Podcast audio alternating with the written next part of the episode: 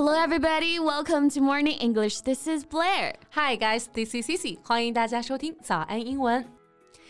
You got me feeling like feeling like baby on. 这有点嗨呀谢谢。哎，这个是王嘉尔的歌吧？Exactly，有点上头了。就是说啊，王嘉尔哥哥也太帅了。哎，我知道你说什么啊，是最近他在伦敦的巡回演唱会上怒怼外媒的事儿，对吧？是的呢，一直以来啊，我就觉得他长得挺帅，嗯，然后呢，做的音乐也有自己的风格。不过啊，在这次看完他在那个演唱会的发言之后啊，谁能抗拒得了王嘉尔的帅气呢？是的，他的 Instagram 粉丝已经突破了三千万啊，嗯，好像是华人明星当中海外影响力最高的了。是的，能够这么霸气的直接怒怼国外的媒体啊，谁都得说一声 He slayed it all. Exactly，用前段时间比较火的热词来说啊，就是简直是杀疯了，杀疯了。But meanwhile, some only focused on his clothes, saying it was too, how to say that, sexy or strange something. Well, we should care about what he said, not what he weared, I suppose. Yeah, I'm with you. 听了他的发言的人呢，应该就很难不被这股硬气给去帅到了。是的，哎，那话不多说啊，我们今天直接在节目当中来聊一聊这位不会塌房的 idol 在伦敦演唱会现场的演讲，并且来学习一些实用的表达吧。Can't wait, let's do it. 嗯，很多人啊都是因为这次 Jackson 演唱会非常有态度的发言而被圈粉啊。对，我也算一个。实际上，这个发言确实是在国内听不到的那种发言。为什么呢？因为太多像 fuck。shit 这种词了，Yeah，而且呢，这些词啊都是说给外媒听的，Yeah，所以呢就特别的爽。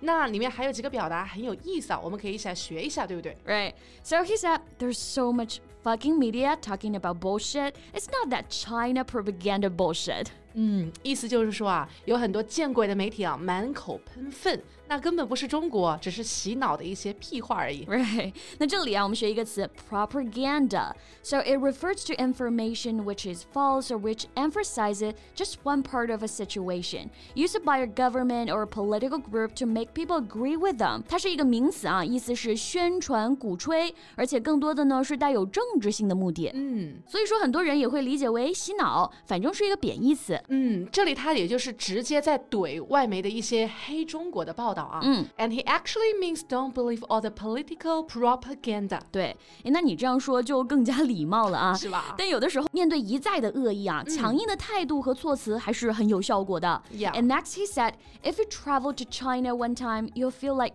Damn, this is a dope place. 嗯，如果你来一次中国的话，你就会感觉这个地方太屌了。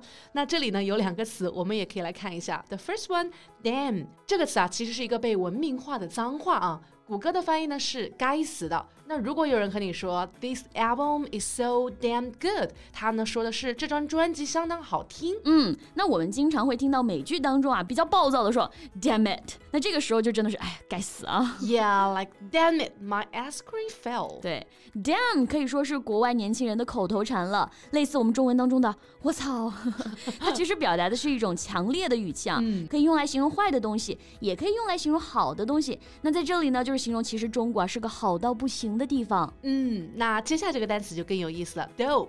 D O P E. So here, dope means very good, very cool，作为形容词来使用。对，这也是国外年轻人，尤其是美国人的口头禅啊，意思就相当于 cool，、嗯、不过呢会比 cool 语气更加强烈。现在年轻人都比较喜欢说 dope，类似于我们中文当中说的，哇，太牛逼了。Yeah, like Jackson's Babylon is dope 对，网友说感觉这首歌还能再打一亿年啊。啊，是的。不过贝贝啊，我发现呢，要正确的理解单词，好像还是要从整个句子啊，或者是说上下文来理解。像 dope can also use as a noun and it means a stupid or foolish person, right? Yeah. For example, you shouldn't have told him, you dope. 就是说你不应该告诉他呀，你这个傻瓜。 Exactly. And as a noun, the other meaning of dope refers to a drug that is not legal, especially marijuana. For example, look, some guy is selling dope. 就是说啊，看有人在那贩毒哎。 Yeah, and Are you on dope？意思也就是你是不是嗑药了 OK，好，还有这一句啊，There's a lot of filter about all these media things.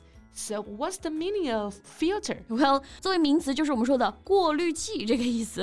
All right, so water filter 指的就是滤水器。 A dust filter 就是灰尘过滤器，对吧 That's that's right。但是呢啊，我们知道 filter 这个的用法肯定在这里不合适啊，过滤器。So it actually means a tool for creating special effects on an image. 嗯，这是我们现在拍照必不可少的美颜滤镜哦，filter 也是这个词。Every time I have to spend a lot of time finding the right filter 苦于找到最好看的那个滤镜是吧？是的人间真实啊！哎，那在王嘉尔演讲当中的这个 filter，意思就是说啊，对某人或者某事物的一个歪曲不实的报道，也可以被称为一种滤镜 filter。Exactly. So he's trying to say they put a filter on the report. 是的，国外的报道中啊，很多对中国的事情和面貌添加了这个滤镜，这也是为什么 Jackson 如此愤怒的原因啊。是的，听着还是真的很燃，能够这么大胆的去发声，所以呢，直接冲上了所有的大热搜啊。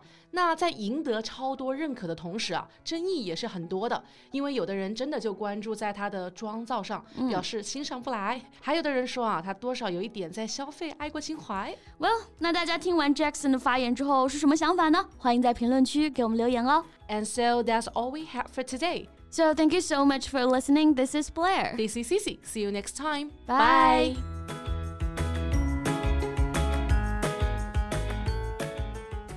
This podcast is from Morning English. 学口语就来早安英文。